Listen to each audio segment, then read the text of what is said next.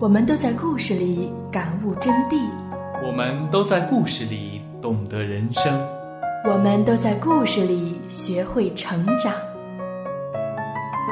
你的故事，我的故事，他的故事，你的故事，我的故事，故事他的故事。这里是我们的故事。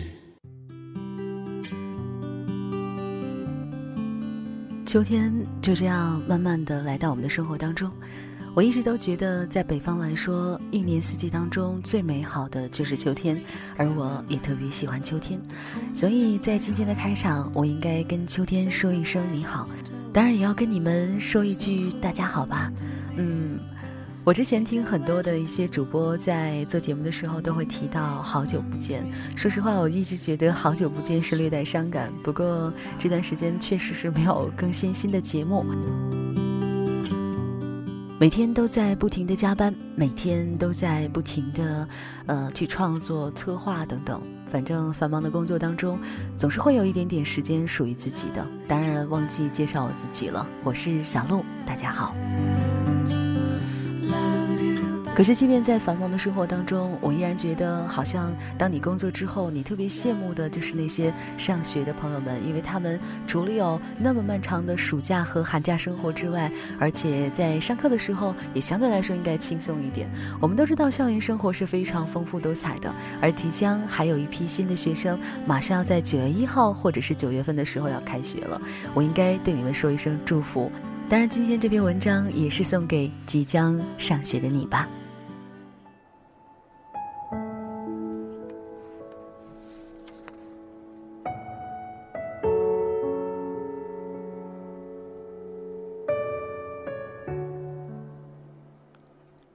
我有一个好友，他从来不吃早餐，偶尔翘课，时常熬夜，对所学的专业总是持怀疑的态度。在大学校园里，随机挑十个人，八个都和他相似。我叫他小弟。某一天，我向他借移动硬盘，发现五百 G 的空间几乎全被装满，所有的内容分门别类。安置在十几个文件夹里面，除了电影之外，其余的内容几乎都和学习有关：公开课、纪录片、英语听力、电子书。我问他：“这些东西你看过多少？”他回答：“不到三分之一。”花了不少的时间下载，都是有用的东西，以后可能都能用到。他又补了一句：“事实上。”那剩下的三分之二，也许没有再见天日的时候，我们彼此心知肚明。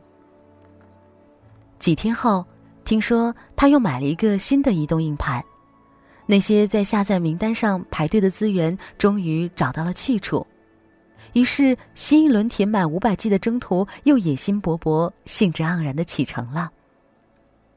这种情景，对于很多现代人来说，应该并不陌生。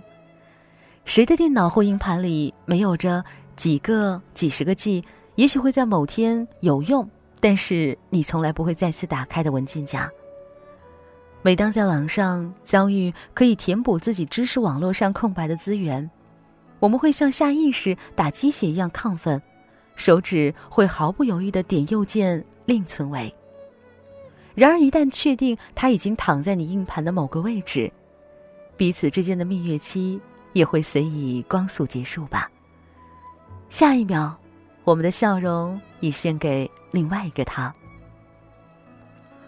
我们总是在微博上反省自己知识的焦虑，反省自己看似积极的人生，却不知道微博就是一个焦虑和看似积极的一大凶手。人人，开心，微博，豆瓣。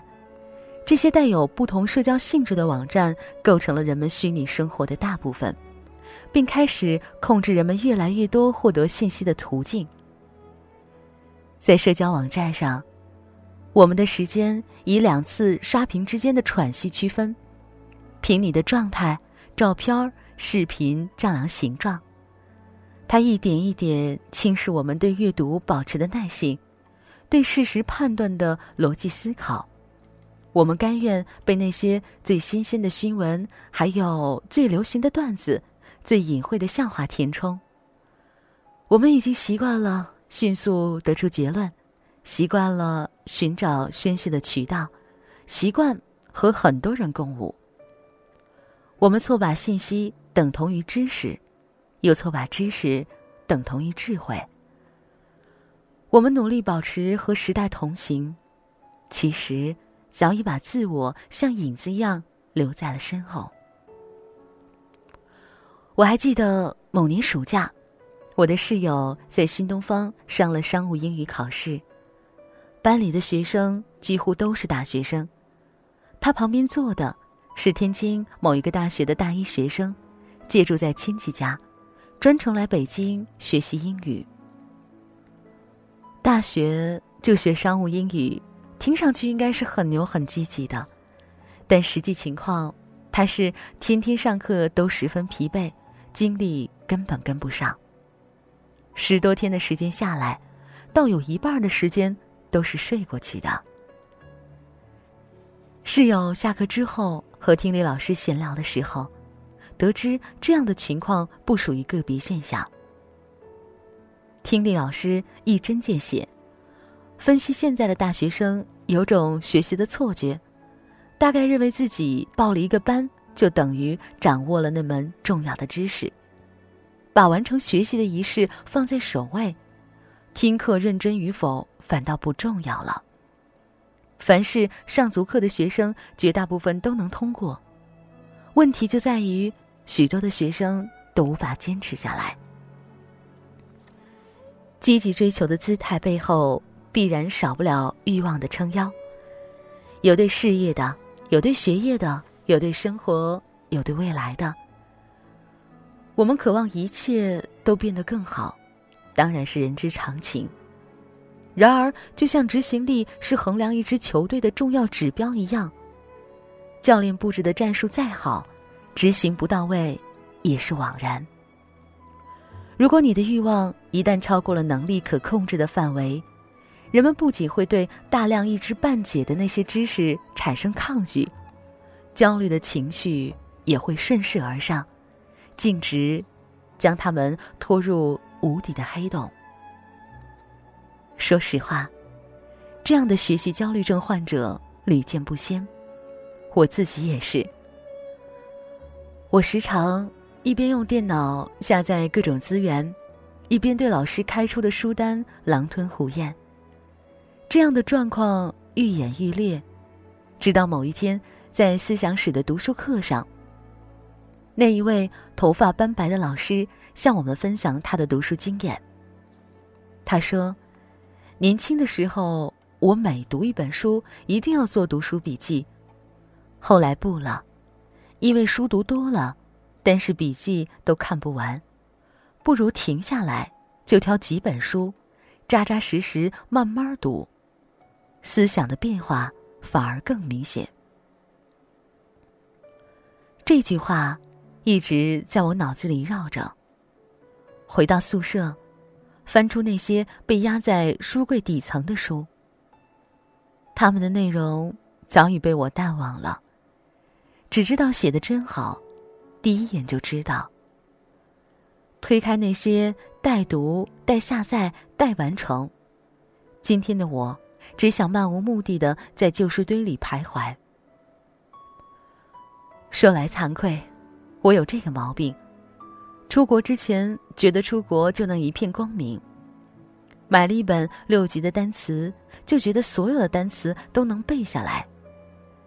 很多书下来之后。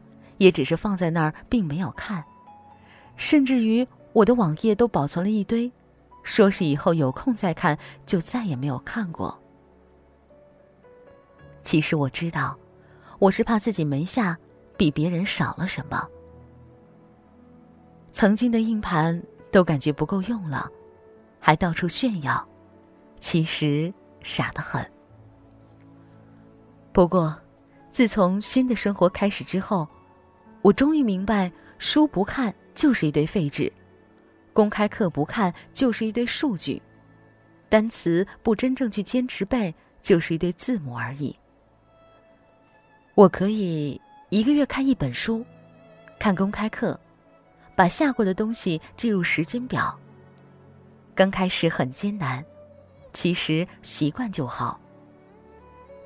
规划好你自己的时间吧，还有你自己的生活。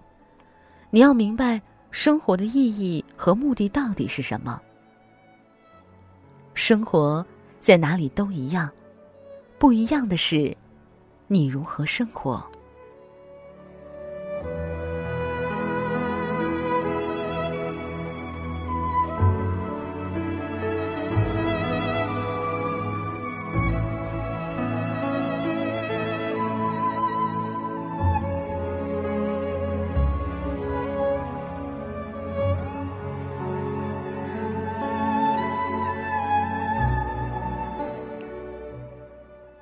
我们在高中拼命苦读的时候，老师告诉我们说，大学的生活就是天堂。可是到了大学之后，你会发现，的确进入一个没有太多人管束的自由之地。可是这样的没人管束，恰恰成了我们生活的一个空白点。也许我们已经习惯有人在我们身旁不停的说着“你要好好学习”，而到了大学之后，完全是要凭自觉。我们会茫然。会不知所从，我不知道我应该从哪里开始学起，所以我想这样的一篇文章是不是能够给你更多的一些启示呢？就像这两天在微博当中一个非常热门的话题——晒出你的四六级分数，我看很多网友都说不相信自己的眼睛，可是我想，就像里面的一句话说到的，不是你买了一本四六级的单词书之后，就意味着所有的单词你都记住了。如果你不去坚持背，一切都只是英文字母而已。不过没有关系，四六级的考试每年都有，也希望大家能够把握住机会。至少我想，四级对于很多的学生来说不是一件难事，重要的就是坚持。对那些即将进入大学生活的那些朋友，我想对你们说一句：恭喜你们，终于进入到了美好的大学时代。可是对我们这些已经……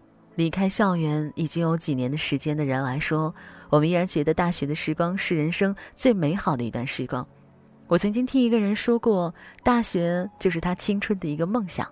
是，就让这个梦想继续坚持下去吧。好了，今天的节目就和你们说再见，咱们下期节目再见。我是小鹿，不要忘记。